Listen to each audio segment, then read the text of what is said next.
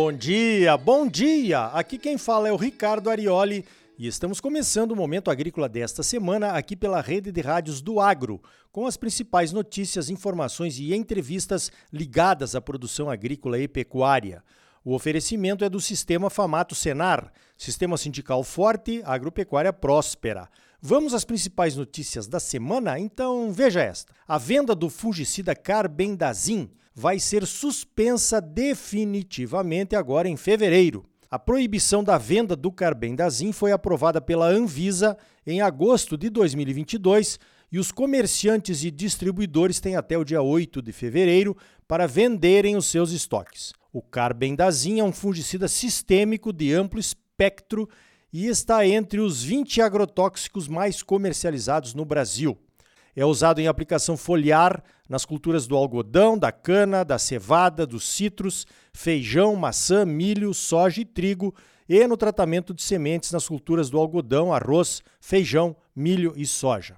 Agora vamos lá então com o que deveria realmente nos preocupar. O relatório considerado pela Anvisa para a proibição menciona que há evidências de que o produto pode ser cancerígeno, pode causar mutagênese e infertilidade. Então tem que ser proibido mesmo, né? Mas espera aí. E quando ele foi liberado para uso lá nos anos 70, as agências reguladoras não sabiam disso? Quer dizer que depois de mais de 50 anos em que ficamos expostos ao produto, somente agora é que chegam a essas conclusões terríveis a respeito dos efeitos do carbendazim sobre a população? Piores certamente foram os efeitos sobre os produtores e seus funcionários nesses 50 anos, que são os que lidam com o produto concentrado nas propriedades. e aí, dá para confiar nas agências reguladoras de defensivos? Ou será que daqui a 50 anos, ou quando a patente das moléculas dos produtos que estão sendo liberados agora cair e o produto se tornar muito barato e perder o interesse dos fabricantes em produzi-lo, aí eles vão chegar à conclusão de que as moléculas mais novas eram ainda piores do que as antigas? O que é que você acha? Lembre-se, os maiores interessados em usar produtos seguros são os produtores.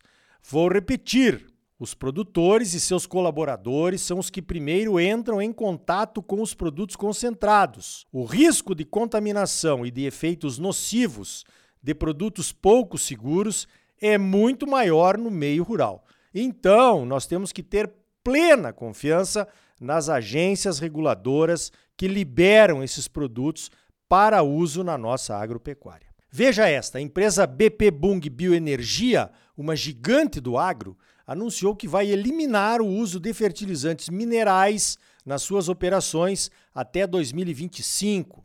A BP Bung Bioenergia está aumentando o uso de bioinsumos e de matéria orgânica, como a vinhaça e a compostagem, para a nutrição do solo e da lavoura. A BP Bung Bioenergia planta 50 mil hectares de cana-de-açúcar.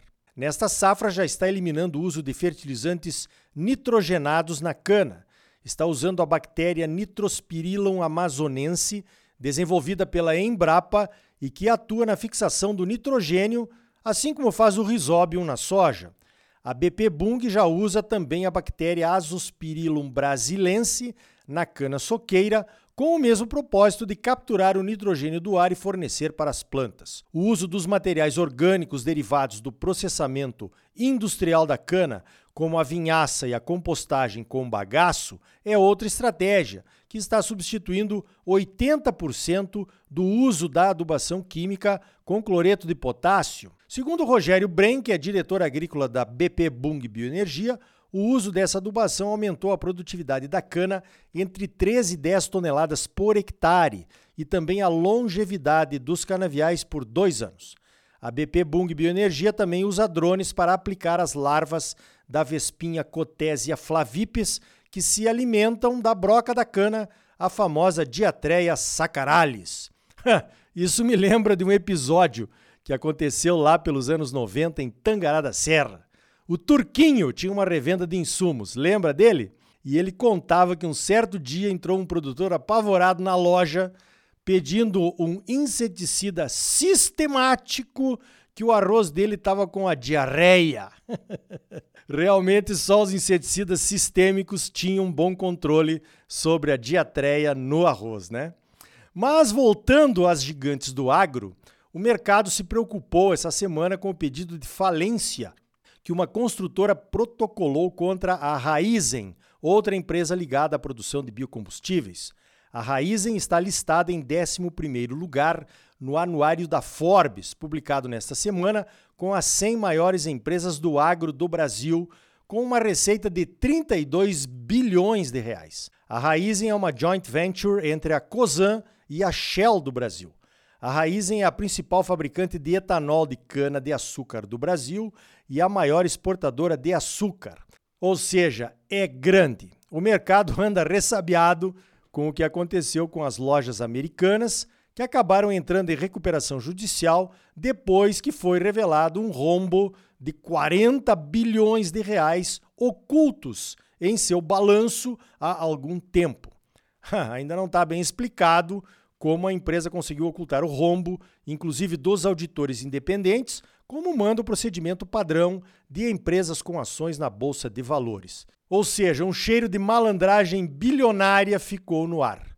E uma pergunta: Será que era a única grande empresa a esconder prejuízo de forma maldosa ou virão outras por aí? É por isso que o caso Raizen teve tanta repercussão. Falando em crise econômica, outro problema sério anunciado nesta semana foi o atingimento do teto de endividamento do governo americano. O governo dos Estados Unidos atingiu o limite estabelecido por lei para a tomada de empréstimos o Departamento do Tesouro está tomando medidas para evitar um calote que poderia ser devastador para a economia do país, com repercussões para o resto do mundo, é claro. Atingir o teto da dívida significa que o governo não tem mais permissão para tomar dinheiro emprestado, a menos que o Congresso concorde em suspender ou alterar o limite da dívida, que atualmente é de quase 31,4 trilhões de dólares. A secretária do Tesouro, Janet Yellen, estimou que medidas especiais podem ajudar os Estados Unidos a ganhar tempo até pelo menos junho, quando então o governo não teria mais dinheiro para pagar as suas contas. Esse é o cenário que analistas veem como uma catástrofe econômica. O dólar enfraqueceria e os custos dos empréstimos disparariam. A princípio para o governo, né? Mas em última instância também para as pessoas em geral na forma de taxas de juros mais altas para empréstimos imobiliários, por exemplo, dívidas do cartão de crédito e reflexos no mundo inteiro, é claro. Mas atenção! A reportagem da BBC News explica que o teto da dívida pública dos Estados Unidos é diferente do teto de gastos adotado no Brasil. No caso americano, a lei impõe limites sobre quanto dinheiro o governo pode tomar emprestado. No caso brasileiro, é só um limite imposto ao orçamento do ano. Pelo menos quem tem um Haddad como ministro da Economia não precisa se preocupar com isso, certo? Certo? Sei lá. Voltando ao anuário Forbes com as 100 maiores empresas do agro do Brasil, veja algumas informações relevantes que ele apresenta. As empresas do setor seguem obtendo resultados cada vez melhores. As 100 companhias listadas faturaram 1 trilhão 380 bilhões de reais em 2021, uma alta de 34,6% em relação ao ano de 2020. As 10 maiores companhias incluídas na lista obtiveram receita total de 929,6 bilhões de reais, um aumento de 34,7% em comparação ao ano anterior. Das 100 empresas participantes, 21 faturaram mais de 10 bilhões de reais e 90 delas tiveram resultados de crescimento de mais de 10 dígitos, na casa dos bilhões, para simplificar. As empresas de proteína animal faturaram em conjunto 520 bilhões de reais, um crescimento de 28,9%. O segundo maior setor de alimentos e bebidas somou 270 bilhões de reais em receita, um crescimento de 36,4%. A maior alta veio do setor de agroquímica e de insumos, com um crescimento de 49%. O faturamento desse segmento avançou devido à alta dos preços internacionais do petróleo. E tudo isso, lembre-se, em plena pandemia, né?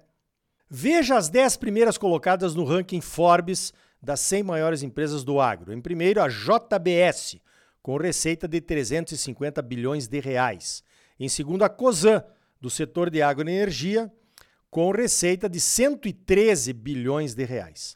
Em terceiro, a Cargill Agrícola, do setor de alimentos e bebidas, com receita de 101 bilhões de reais. Em quarto, a Marfrig Global Foods, com receita de 85,3 bilhões de reais. Em quinto, a Ambev, a maior cervejaria do mundo, do mesmo grupo de controladores das lojas americanas, com receita de 72,8 bilhões de reais. Em sexto, a BRF. Em sétimo, a Suzano Holding do setor de madeira, papel e celulose. Em oitavo, a Copersucar. Em nono, a Luiz Dreyfus, que fechou uma unidade essa semana aqui em Mato Grosso, lá em Diamantino. E em décimo, a Amage, a Amage mesmo, com uma receita de 38,2 bilhões de reais. Dá uma olhada lá no anuário que está disponível na internet para maiores informações eu quero destacar mais três empresas entre as 100 maiores do agro da Forbes. A SLC Agrícola, que aparece em 40 lugar, a FS Bioenergia, focada na produção de etanol de milho em Mato Grosso e que é novíssima. Foi fundada em 2017 e já aparece em 49º lugar no ranking das maiores. E a Coprodia, a cooperativa de açúcar e álcool de cana e de milho lá de Campo Novo do Parecis, que aparece na 89ª posição. Parabéns ao Luiz Louro e seus colaboradores. Um abraço. Show de bola, hein? Então tá aí. No próximo bloco vamos falar da cultura do sorgo como opção valiosa para a segunda safra em diversos estados do Brasil e até para a primeira safra também. E não só na produção de grãos, mas de outros produtos, pela versatilidade que a planta do sorgo pode trazer. E ainda hoje eu estive em Passo Fundo, no Rio Grande do Sul, visitando a Embrapa Trigo para estreitar mais ainda as parcerias com a CNA, a nossa Confederação de Agricultura e Pecuária do Brasil, e vamos te contar aqui sobre o que conversamos por lá. E mais, o projeto Agro Plus está indo de vento em popa lá em Passo Fundo, numa parceria da Universidade de Passo Fundo com a Abiov, que dissemina o Agro Plus pelo Brasil afora, com a ajuda da Universidade Federal de Viçosa e apoio do Sindicato Rural e da Embrapa, é claro. Também queremos ampliar isso com a ajuda do Senar, da Farsul e da CNA. E aí, tá bom ou não tá? É claro que tá bom, você só merece o melhor. Fique conosco, voltamos em seguida com mais momento agrícola para você num oferecimento do Sistema Famato Senar. O agro é a força do Brasil. Sistema sindical forte, agropecuária próspera. Então, participe do seu sindicato rural. Voltamos já com mais momento agrícola para você.